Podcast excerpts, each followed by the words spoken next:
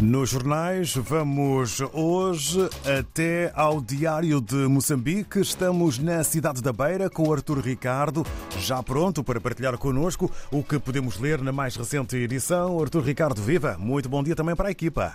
Muito bom dia. O Jornal Diário de Moçambique destaca na sua edição de hoje os seguintes temas.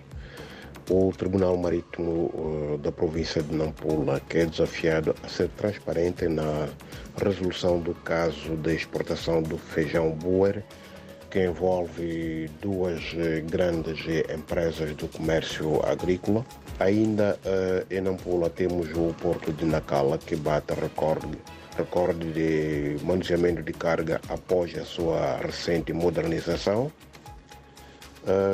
Na cidade da Beira temos o, Palácio dos Casamentos, que é hoje palco de fecalismo. Uh, em Cabo Delgado, as forças policiais uh, capturaram um indivíduo suspeito de colaboração com os terroristas. Uh, em Maputo, professores uh, protestam exigindo melhores condições de trabalho, uh, numa altura em que faltam, portanto, praticamente dois dias para a abertura do ano letivo.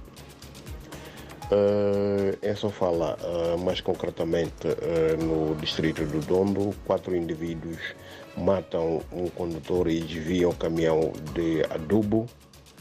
Uh, na Beira temos construções no traçado de valas de drenagem que embaraçam trabalhos de limpeza.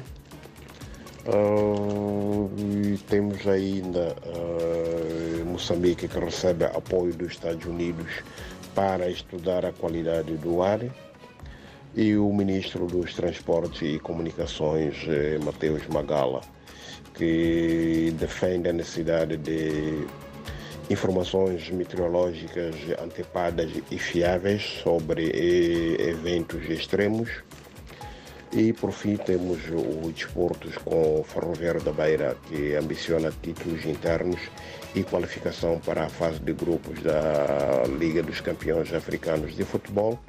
Isto, portanto, foi expresso ontem eh, na apresentação do novo treinador que, que é o luso moçambicano Dauto Fakirá.